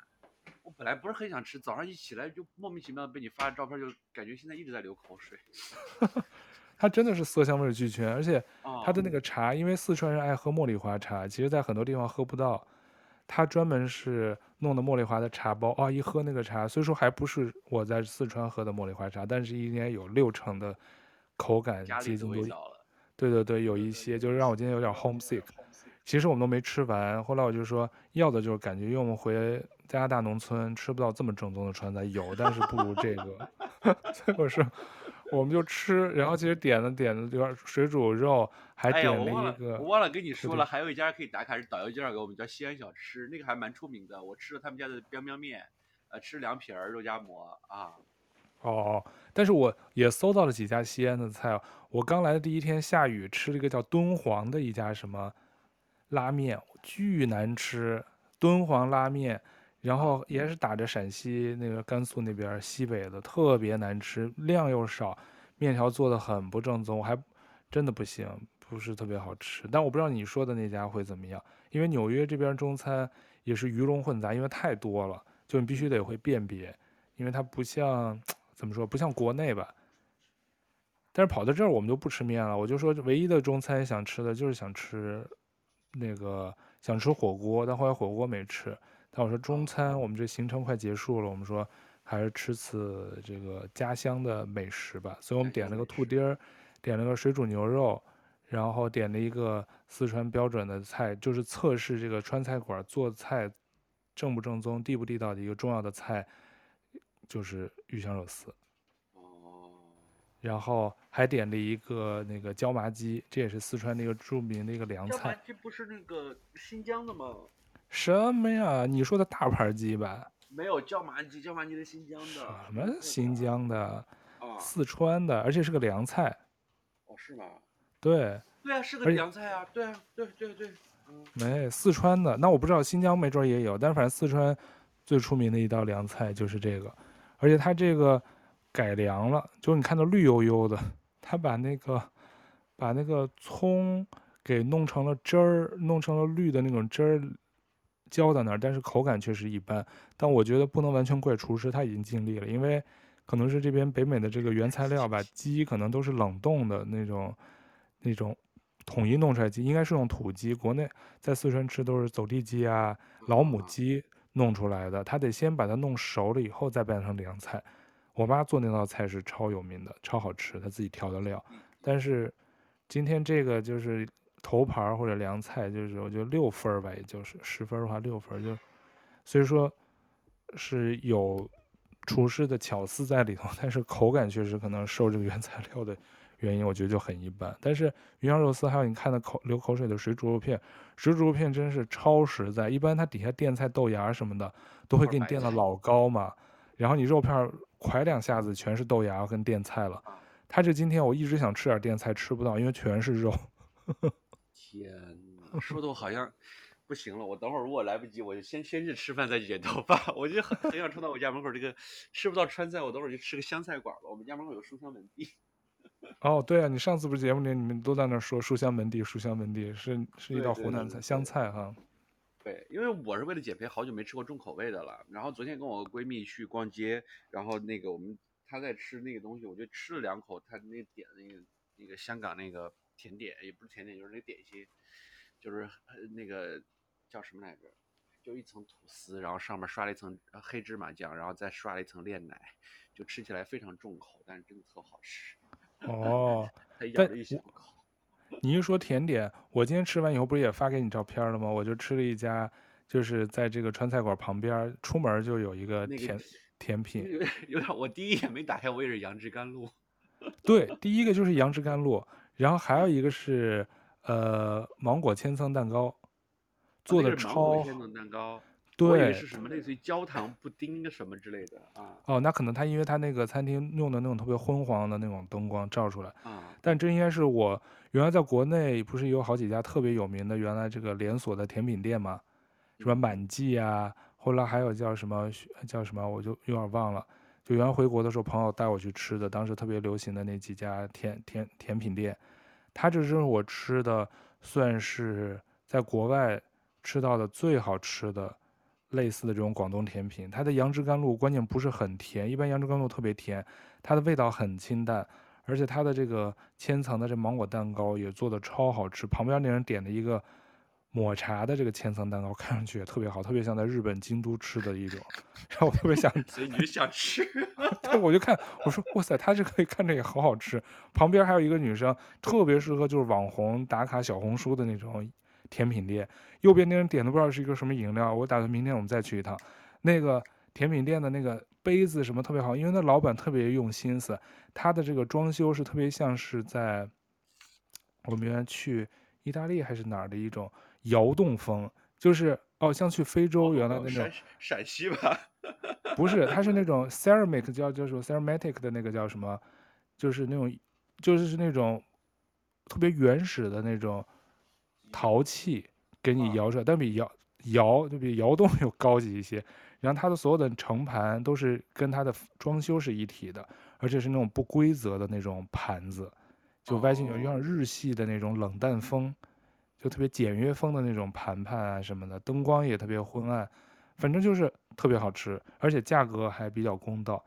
因为我们也是看网上评论说不要吃这家川菜馆的甜品，量小，价格也没有很便宜。同样的价格可以在旁边的甜品店吃更多，后来我们就放弃了在川菜馆，一般会点个醪糟汤圆啊，点个冰粉吃嘛，我们就没点，所以就去的旁边的这家叫芒果芒果的小甜品店，不错不错，他那个地方也还挺好吃的，所以我刚才发给你们看来着。对，就变成聊吃的。我的我的思绪都已经跑 跑出来在，在在在想中环哪里有川菜，因为。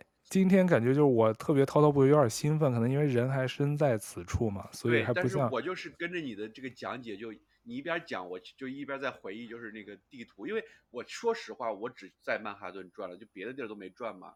就是我的我的就是在努力的跟着你的思路在在想啊，这是在哪一片，这是在哪一片，就脑脑海中有个脑补一个地图什么的。对呀、啊，但是我就觉得那个女巫说的不准呢、啊。那个女巫，我我不是说在纽约最后一个晚上我去喝酒，很无聊，算那个塔罗牌。那个女巫说多少钱？说说啊，我平时算很贵的，一百美金。他说我给你什么七十还是六十美金就好了。然后就把我拉到他们店里，跟跟像个红灯的那种 小店，我特别害怕，店特别小，然后就怕有些什么服务。对，然后他就说说你三年之后会来美国生活的。我说啊。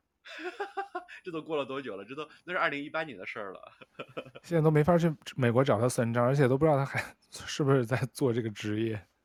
对，因为都已经凌晨一点了。你想，我觉得我当时蛮胆儿蛮大的，因为后来他们跟我说说，就是哥大那附近，就中央公园哥大那块儿说治安不是特别好嘛。然后我当时大晚上一个人在那儿瞎逛。对，今天其实我因为滔滔不绝讲了好多，今天不像上上期。就是你讲的跟我特别多互动，在那讲，我就觉得你可能有一段有有的时候我能感觉到我在说的时候你在放空，或者可能是在想我说的什么东西。对，我在想你说的就是哦，我当时比如说你说到那个神庙的时候，我在想说，哦，当时那个神庙什么场景，我就在努力在想，努力在想。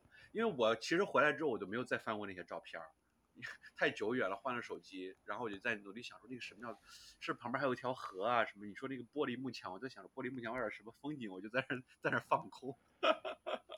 今天你吃吃中饭的时候，可以把这个相册啊或者什么 iCloud 打开去。啊去重新涌现一下你沉，叫什么记忆？这两期我其实真还蛮开心，就是跟着舅哥去旅行。我三年没有出去了，我真的是跟你稍微的这两个小时、三个小时放空了一下，就觉得瞬间又回到了那个时光。然后我虽然不知道你吃的那个川菜馆长什么样，但是我在脑补。我不知道你说那个窑洞长什么样，我也在脑补，就假装好像就坐坐在你旁边在帮你拍照。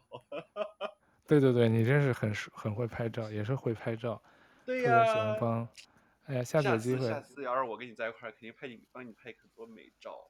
对对对，拍的帅气的这个叫做什么体验照、网红照。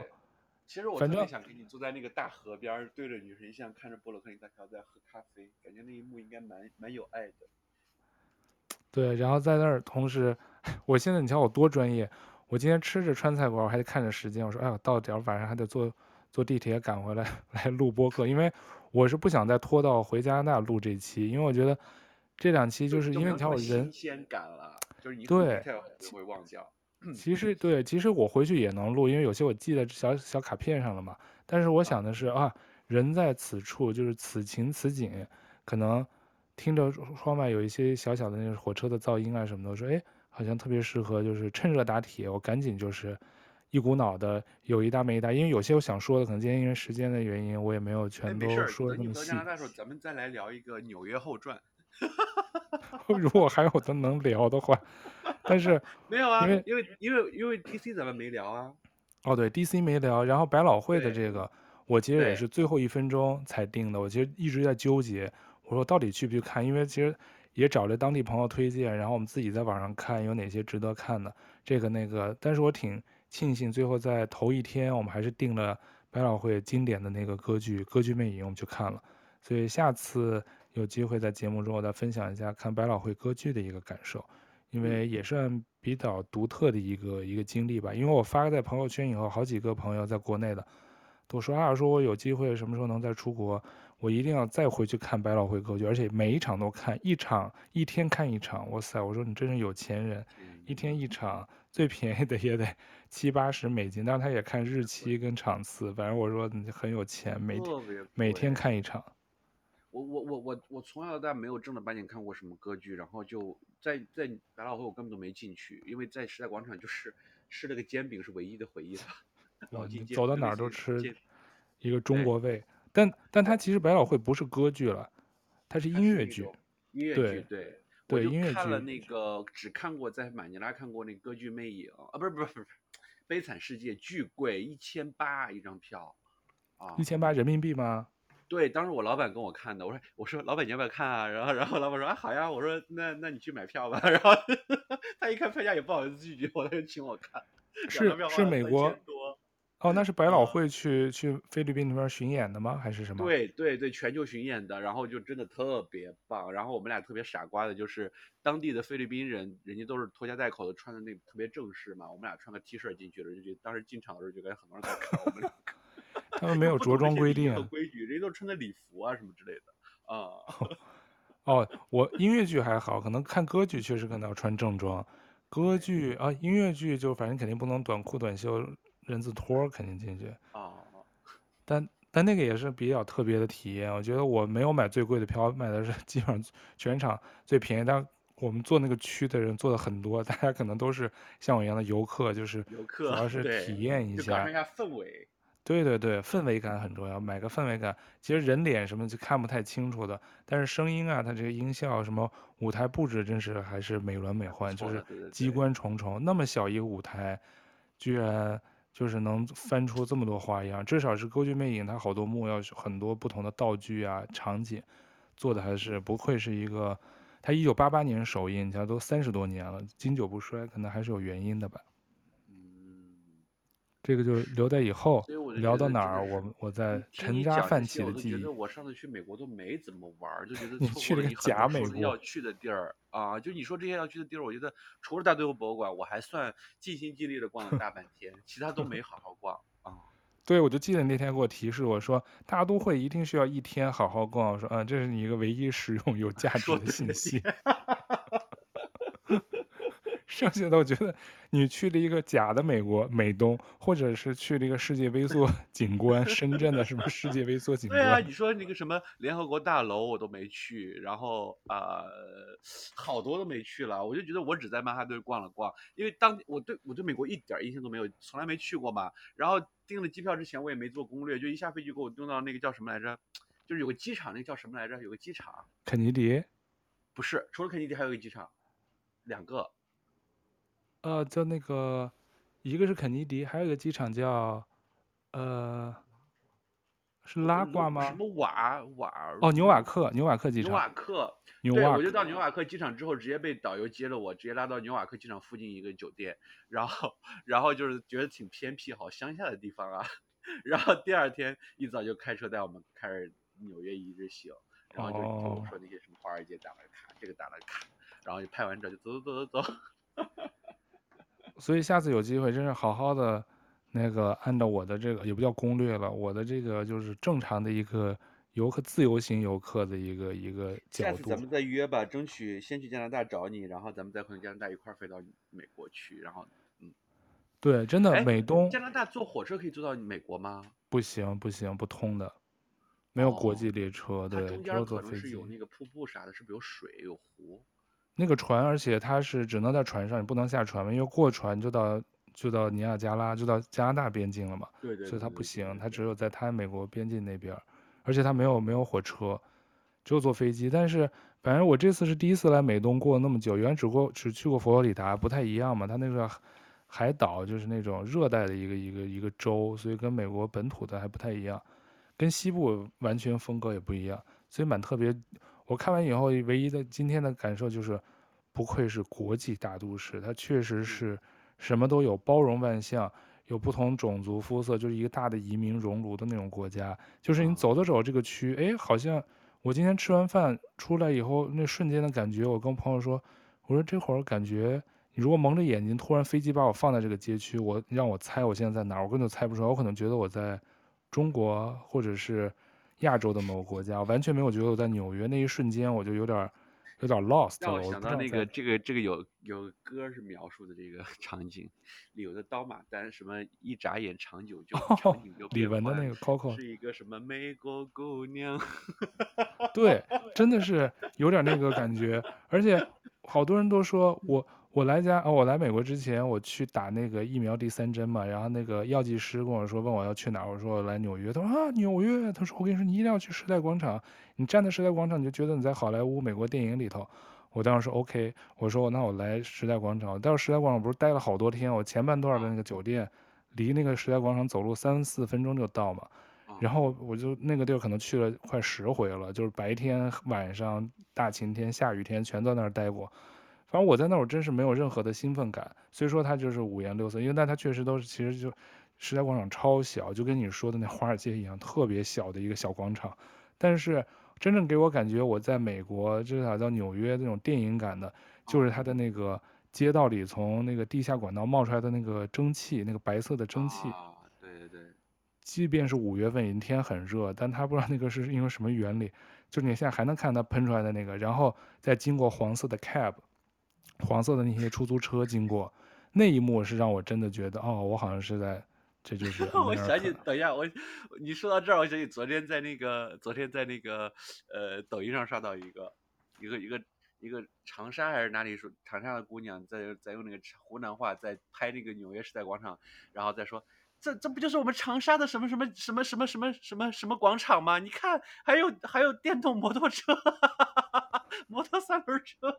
对呀、啊，我在人民公园，我当时也说，我说来来来，快看一下这个美国的人民公园，因为成都什么好多地方都有人民公园，是一个最大的一个街心公园。什么？对对对对对。对，所以就是也有异曲同工，但是可能就是包装啊，这种宣传，大家一下觉得就知名度这么广，但是，对，就反正就是回忆起来，我所以说我就回到我们这个话题，这就快结束了。我就说，所以说一二三四，我们总结了这么多，是吧？我我自己的总结，但是就是归根结底，我就觉得啊，旅游真是其实就是人家都说从一个自己待腻的地儿到别人待腻的地儿。我但是我自己想，如果让我在纽约生活，我可能并不会。就是让我在这工作、生活、定居，我可能应该不太可能。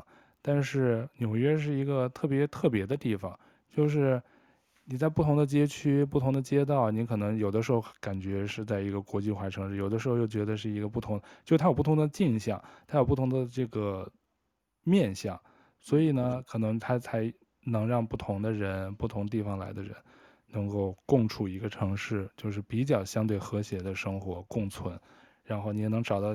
自适合自己的那一个角度啊，或者一个适合自己的一个舒适区，或者是你愿意留在这里一个一个理由吧。反正我觉得特别适合年轻人。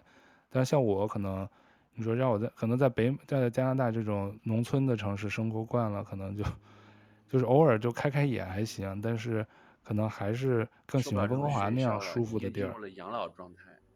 可能就我还觉得温哥华这种就是。嗯、呃，不那么嘈杂，不那么闹，但是我可能偶尔就是需要有一些文化的衬氛围衬托，比如说可以去看看展啊什么的，这样就是很完美了。但是可能加拿大这方面确实做的就没有这么多资源呗，肯定首选肯定还是纽约。我觉得洛杉矶、旧金山都不一定有这机会，或者西雅图，因为原来在西部的那些城市去的次数多，东部这个算是第一次这么长、相对长的旅游，反正给我感觉，对。跟我当时那次去的时间也差不多，也就是两三周的时间，对，对，差不多，可以。我觉得等到你回到加拿大，明天休回去休整一下，咱们下期录的时候可以再讲一期啊。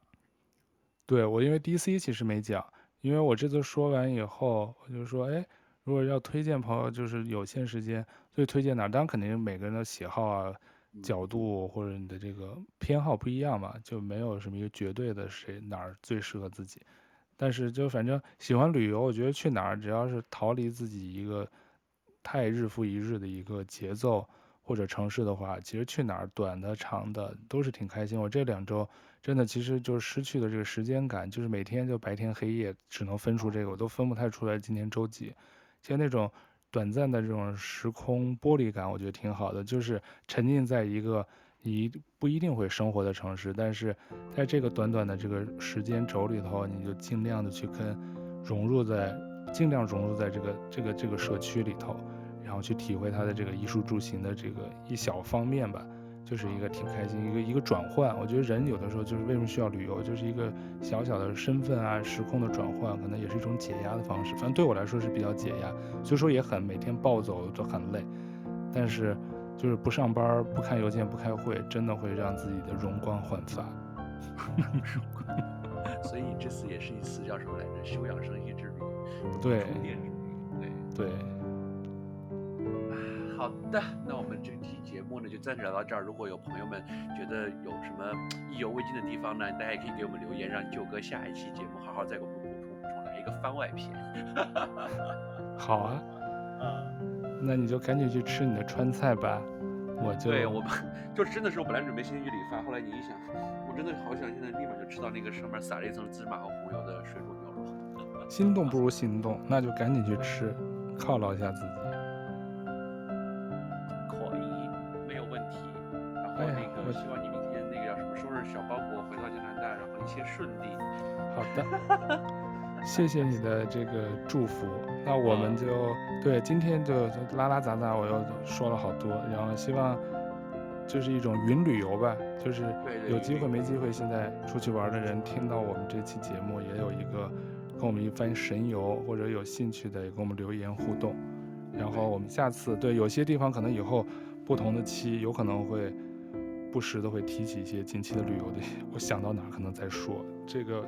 总结今天简单总结就到那儿，就反正就是没有特别形成规律，也没有那么多输出，就是一个大家自己兴奋滔滔不绝。对对对。